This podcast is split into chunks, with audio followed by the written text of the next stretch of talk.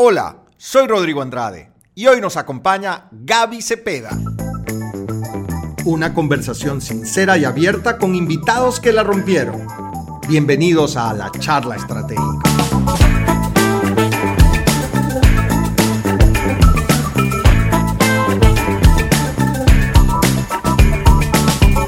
Hola, bienvenidos a la charla estratégica.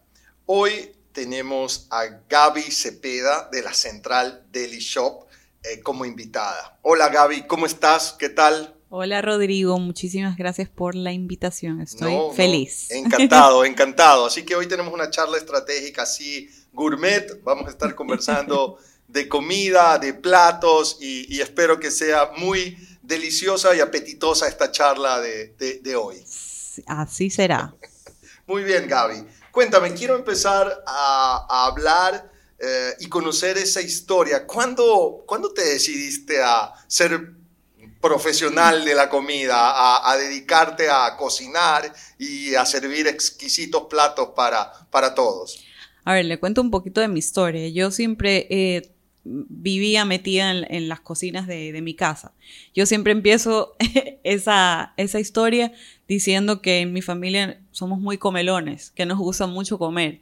Y entonces el amor por la comida nace desde nuestro amor por comer. Claro, o sea, es más que nada, quiero comer, entonces tengo que cocinar. Exactamente. Entonces, bueno, igual siempre yo de chiquita cocinaba con mis dos abuelas, con mi papá inclusive, que cocina muy rico, no puedo decir que no.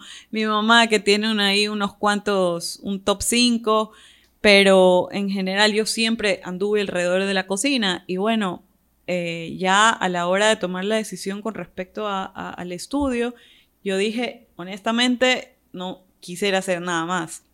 Claro que uno tiene que tomar decisiones en el camino y realmente este oficio te pone a prueba a cada instante porque llegas a la escuela de cocina y no te imaginas qué es lo que es y luego peor, sales de la escuela de cocina y llegas a tu primer trabajo y no es absolutamente nada que ver con lo que aprendiste en la, escuela y termina siendo como siempre mucho más duro y sacrificado de lo que lo pintan. y por supuesto, cuando yo empecé a cocinar, recién había como que este boom de la gastronomía, de las escuelas, de la eh, profesionalización del oficio, digamos. Los cocineros eh, de generaciones pasadas las tuvieron como muchísimo más difícil, había mucho más prejuicio. Ahora está mucho más tecnificado, digamos, este oficio, pero yo tuve suerte realmente. Mis papás como que nunca me, me, pusieron barreras, me dijeron, dale. Eso te iba a preguntar, porque ahora como que está más de moda, ves series de Netflix, Chef's Table. Y te inspiras y, lo consideras algo glamuroso. Ah, hoy los chefs son como superstar, ¿no? claro. Como un rockstar son ahora, pero tal vez hace unos años no tanto. ¿Cómo, eh, ¿Qué dijo tu, tus papás? Eh, ¿Estuvieron de acuerdo? ¿Costó un poco? ¿Sabe que Yo le mentiría si digo que tuve un tropiezo eh, o una negativa. Ellos, me imagino que con la misma ignorancia que yo, que no sabíamos a qué nos metíamos. o sea, yo empezando por, por mí, ¿no? Porque una cosa es, me gusta cocinar en mi casa, me gusta, no sé, cocinarle a mi familia, a mis amigos, y otra cosa ya es a lo que me dedico hoy. ¿Dónde estudiaste gastronomía? Eh, bueno, tuve una primera etapa que fue que la hice en la escuela de los chefs cuando tenía yo 14, 15 ah, años. bien pequeñita, estaba chiquita cuando decidiste ya, entrar en Estaba decidida, parece, desde bien chiquita. Eh, que salía del colegio y me iba a estudiar cocina durante un año, lo hice. Obviamente era la más pequeña de toda esa clase y de toda esa promoción.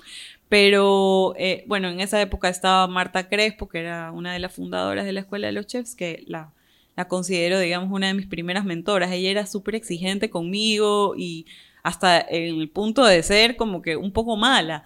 Y no entendía yo, pero luego era como que, sabes, te estoy presionando para que para que puedas, no sé, tal vez en el futuro liderar una cocina. Eh, eso yo me doy cuenta en retrospectiva ahora, lo que yo decía, pero ¿por qué es tan fuerte conmigo? ¿Por qué? ¿Por qué? Pero a la final es, eh, eso me terminó formando. Y luego, bueno, terminé el colegio y enseguida me fui a Buenos Aires al Colegio de Cocineros Gato Dumas. Ah, ok. Durante tres años. Ahí. Ah, qué interesante. ¿Y qué tal la experiencia en Buenos Aires? La verdad, hermoso. Es una ciudad que extraño bastante, pero igual yo seguía siendo muy pequeña. O sea, yo entré, me gradué de 17 años, entonces llegué y en Buenos Aires cumplí 18. Este, era bien, bien chiquita. O sea, seguía siendo igual la menor de, mi, de mi clase. Eh, pero la experiencia fue genial, en realidad, como estar en una ciudad ya que se mueve tanto a ese nivel. El, el tema de las escuelas de gastronomía estaba como que muy eh, ya establecido. O sea, eran escuelas que llevaban tantos años operando y ya lo tenían como agarrado. Y para mí fue increíble, en realidad. Y después, ya una vez que te graduaste, ¿cuáles fueron tus primeras experiencias de trabajo? Trabajé en Galápagos, en un crucero, que realmente es como uno se cura de espanto, o sea, es tremendo el trabajo, la carga horaria, o sea, para, para hacer el primer trabajo yo creo que exageré, pero si no lo hubiera hecho, tal vez no, no me hubiera. Y cocinabas en, un barco, en un crucero. Claro, ajá, en un crucero. O sea, era asistente de cocina, nada más, pero igual eran, o sea, 12, 14 horas al día. Y, y ahí me imagino que hay temas como hay que tener todas las provisiones de comida, ingredientes, alimentos previo porque si te agarra faltando algo en mitad del crucero, no hay cómo ir mandarlo No hay cómo solucionar, claro. O sea, e, eso también es un tema, pero digamos, eso ya lo hacían los ejecutivos, el chef y, todo esto. Pero claro que sí, o sea, cuando se trabaja en, en alta mar, hay que hacer toda una coordinación con continente que es una logística tremenda. Está bien. ¿Y luego qué más? ¿Qué otra experiencia de trabajo? Bueno, tuve varias realmente. Este, trabajé en, el restaurante del papá de una amiga, que, o sea, imagínense, igual tuve suerte, que es Don Francis, Patico ah, Puig. Ya, también es otro queridísimo. Claro. Queridísimo, otro mentor. Este, pero igual, o sea, siento que faltaba faltaba, faltaba. ¿Y cuándo decides eh, abrir la central? O, la central llegó después, igual. Antes tuve otra experiencia ah, gastronómica bastante cuéntame, intensa. Cuéntame de esa entonces.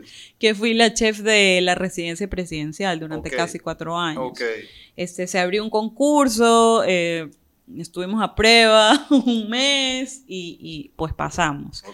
Y, y realmente la experiencia pues o sea, le, le causa mucha curiosidad a la gente, pero fue una experiencia increíble. O sea, eh, profesionalmente eh, aprender a dominar los diferentes tipos de servicios, porque algunas veces era como el presidente solo con su familia, gabinete ampliado, 100 personas, venía un presidente, eventos de 200, 500 personas, entonces todos los días era un reto nuevo y no era lineal. De acuerdo. Entonces eso profesionalmente es súper interesante. Claro, claro.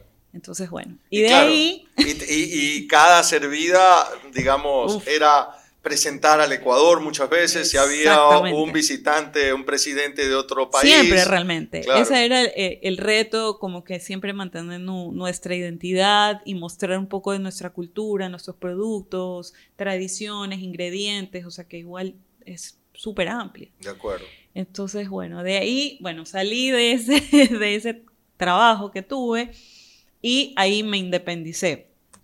Eh, creé una marca de, fermentados y conservas y después ya dije, no puedo más, o sea, necesito cocinar en algún lado. Y ahí fue que nos lanzamos con mi ñaña y, decidimos venir acá y abrir la central. Era bien chiquito. Claro, ¿hace cuántos años fue eso? Eh, cuatro años y medio. Cuatro años y medio. A mí siempre me ha llamado la atención. Yo trabajo casi 30 años en el centro. La verdad es que ha habido pocos lugares donde ir a almorzar. Era una oferta realmente limitada.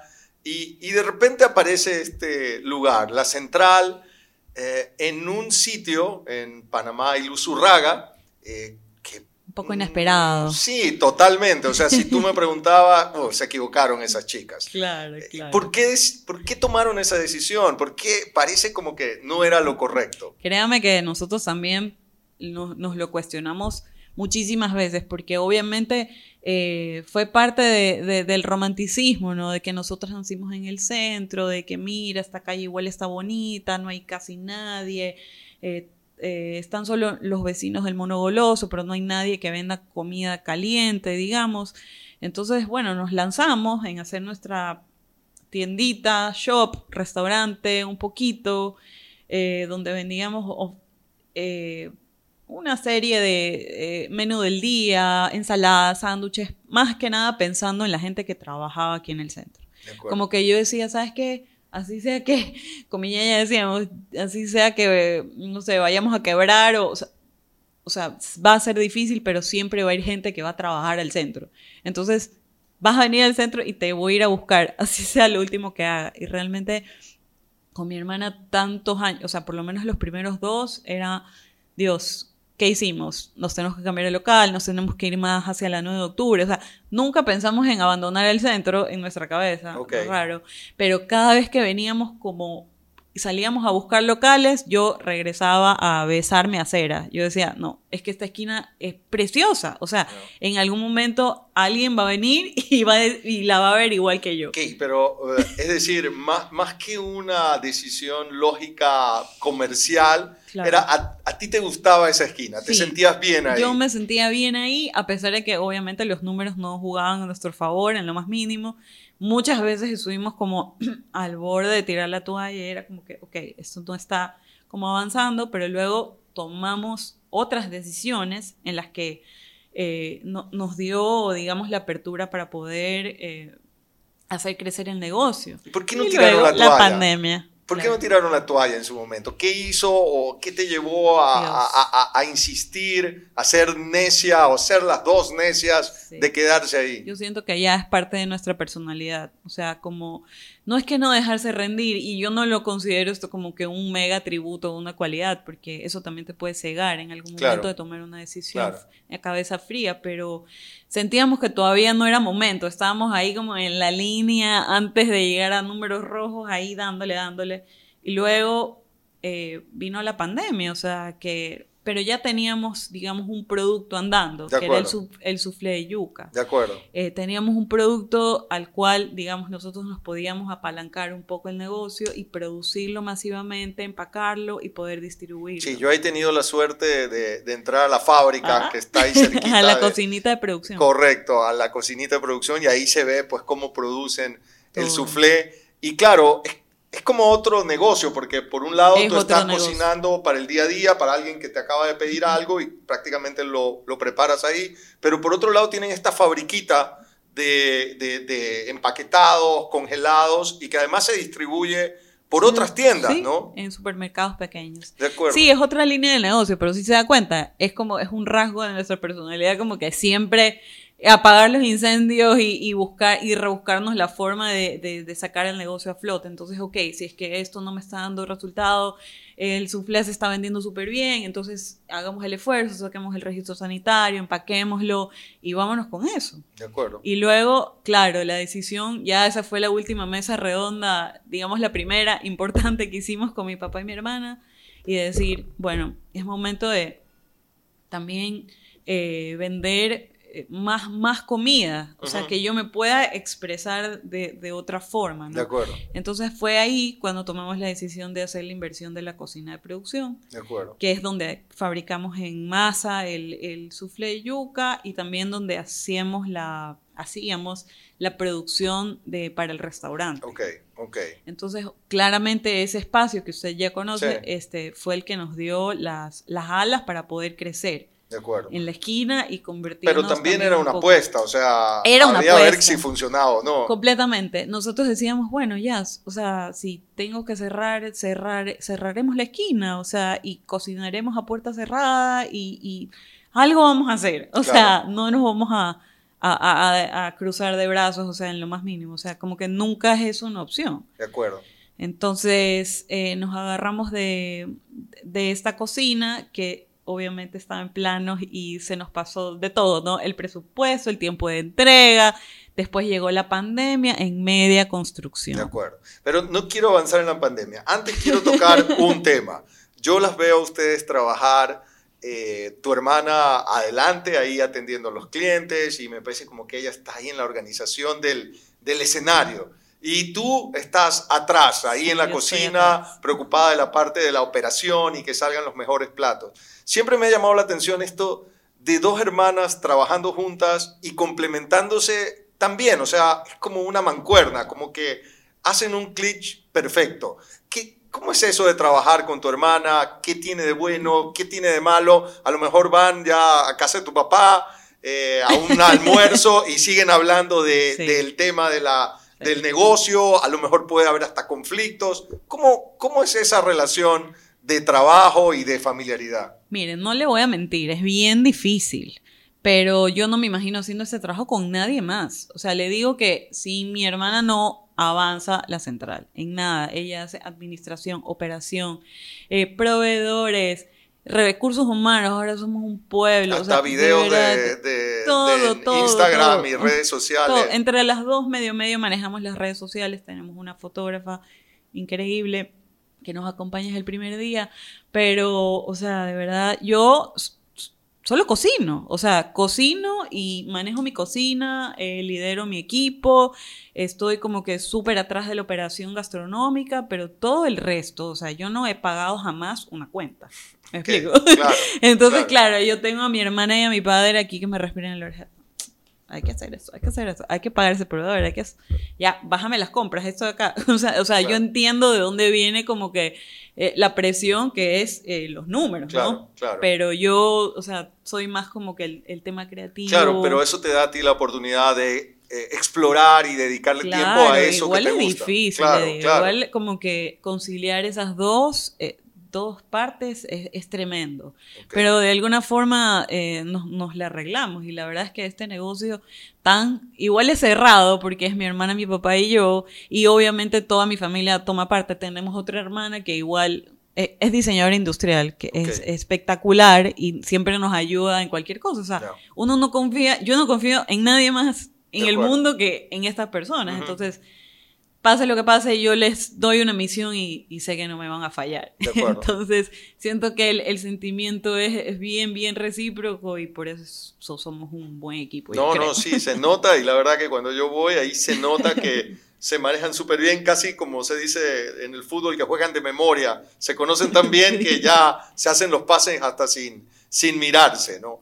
Ahora sí quiero entrar el tema pandemia. Yo me acuerdo eh, tal vez finales de mayo, junio de 2020, que ya empecé a regresar acá a la oficina en el centro y eh, en el cafetería del banco no daban servicio porque pues veníamos tan poquitos que no tenía sentido, además por temas de bioseguridad. Y, y, pues un día dije, no, voy, tengo que comer, estoy aquí solo, casi en la oficina, y me fui para allá, para Panamá y Luzurraga, y ustedes estaban abiertas y había ensaladas y demás, y empecé a ir a comprar para llevar, porque pues todavía no se podía poner las mesas ahí en la vereda y, y, y, empecé a ir y, ustedes estaban ahí, estaban ahí y no paraban y se notaba que estaban trabajando con mucho esfuerzo. cuéntame de eso y yo siento que ahí hubo un punto de quiebre en la central pre-pandemia y post-pandemia. Sí, sí, completamente. Y, y, es duro igual. O sea, para mí, por lo menos para mí, Gabriela Cepeda, es difícil como ah, eh, asumir eso, ¿no? Que nosotros logramos prosperar cuando había tanta tantos problemas, o sea, tantos negocios quebrando, tanta gente sufriendo, tantas familias. No, no, es horrible. Yo me acuerdo y ahorita es como que sí, sí me, me afecta. Claro. Pero le cuento la línea de tiempo. Estábamos, eh, yo le conté de la cocina de producción, ¿no? Entonces que nos sentamos los tres y dijimos, no, ¿sabes qué? Tenemos, necesitamos un lugar más grande. Esta esquinita no nos abastece para, ni para producir, ni para hacer soufflé, ni para atender bien a nuestros clientes que nos vienen a visitar todos los días. Entonces, ok, mi papá dijo, hagamos la cocina de producción y se hizo. Y entonces hicimos la cocina de producción y llega la pandemia. O sea, no terminamos de construir la cocina de producción, que esa obra se nos quedó al 60%. Ah, o sea, en toda la pandemia, esa cocina de producción me hubiera salvado la vida. La vida. Hubiera yo podido trabajar de mil maravillas ahí, pero no estaba lista. Y ya era como que estaba tan adelantada que era absurdo ya dar Claro, marcha atrás. claro, correcto. Entonces era como que, Pero tampoco sabías No si llegaba. iba a ser eh, necesaria o qué iba a pasar, mucha incertidumbre. yo decía en mi cabeza, igual la gente tiene que comer. Si tenemos que cerrar, el que va a sufrir es el restaurante. Pero la cocina de producción, donde tengo más espacio, más capacidad y me pueden cerrar literalmente a cocinar, De acuerdo. eh, lo voy a poder hacer. Ok. Entonces, pero imagínense lo que nos tocó hacer, pues. O sea, a hornear soufflés en la librería de mi papá, que Claro. tiene una cafetería, y ahí nos acomodamos. Dos, una amiga mía me prestó dos congeladores para poder empacar, hacer los, hacer los- lo- las comidas familiares empacadas al vacío, que yo cocinaba solita en De la acuerdo. esquina. Luego me llevaba todas las ollas eh, a la librería de mi papá, donde estaba todo el espacio de almacenamiento, y empacábamos y congelábamos al vacío. Y ahí hacíamos base para hacer delivery. O sea, pero fue tremendo. Y nosotros con una obra al gris al 60% sin haberla terminado, Claro. cuando era como que lo que me iba a salvar la vida. Pero bueno, igual vendimos bien en la pandemia. O sea, no, nosotros solo cerramos tres semanas.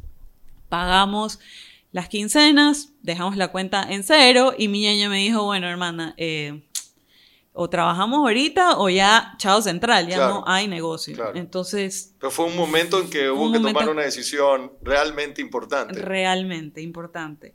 Entonces, eh, pues la tomamos y dijimos, ya, o sea, tenemos que ir a trabajar, no hay, nos queda más que hacer. Y entonces ahí fue donde empieza toda la hazaña de la, de la librería. Eh, las cocinadas yo sola en la esquinita, todavía el equipo no se reincorporaba, éramos pocos en esa época, 11, eh, habían unas chicas que vivían cerca de mi casa, entonces yo las traía, otros que les contratábamos taxi, a los que estaban de alto riesgo yo no los hacía venir todavía, Claro. a pesar de que me rogaban, me decía, ya, niña Gaby, por favor, déjeme ir a trabajar, Eso- no, no. Claro, claro. Entonces eh, fue bien duro, o sea, ir a recorrerse los mercados, todos los precios inflados, conseguir la yuca, conseguir el queso, conseguir todos mis proveedores caídos.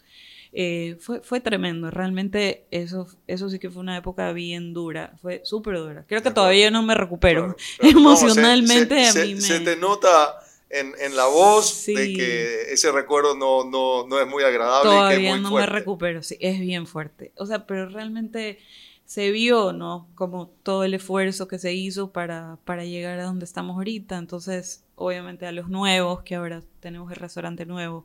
¿Y cuándo decidieron abrir el restaurante nuevo? bueno, seguimos con la cocina de producción y la pandemia. Entonces, abrimos la esquina de nuevo en junio. Cuando, ahí fue que usted ya iba a comer. Correcto. En junio. Y la gente nos decía, pero ¿por qué no abres? ¿Por qué no abres? Y yo, hemos trabajado puerta cerrada y no hemos parado. Claro, Le digo, claro. no hemos parado, no nos damos abasto.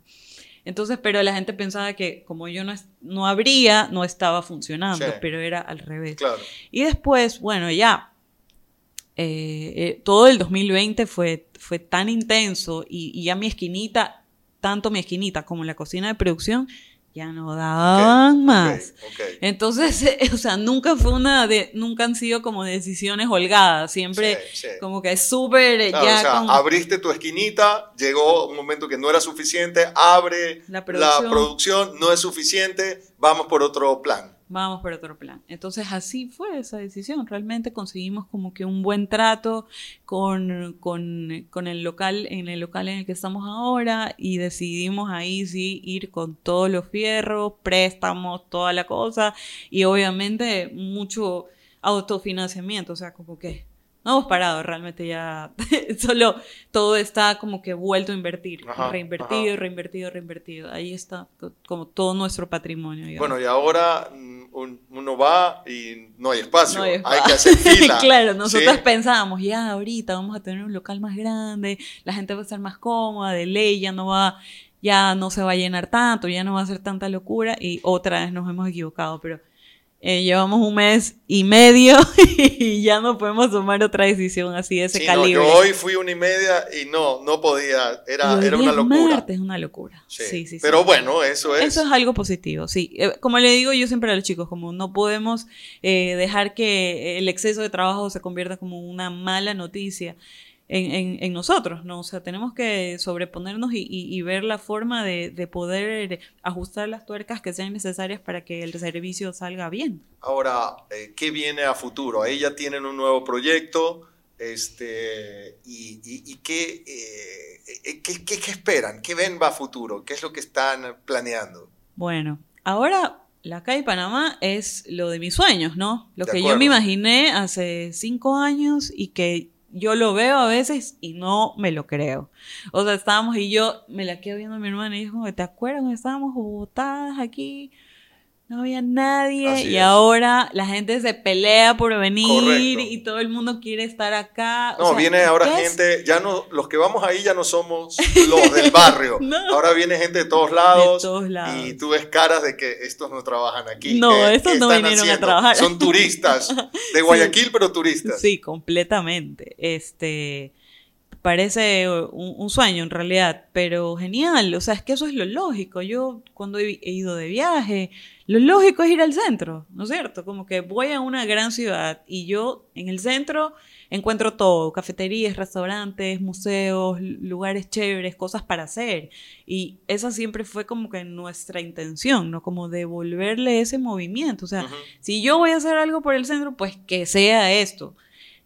no, si algo le voy a dar a mi ciudad, yo le voy a dar a esto y siento que no nos rendimos, ¿no? Como eh, cuando era bastante fácil rendirse. Claro, correcto. Entonces, claro, ahora los negocios que vienen ya es como que cuentan con ese engagement que ya, ya existe.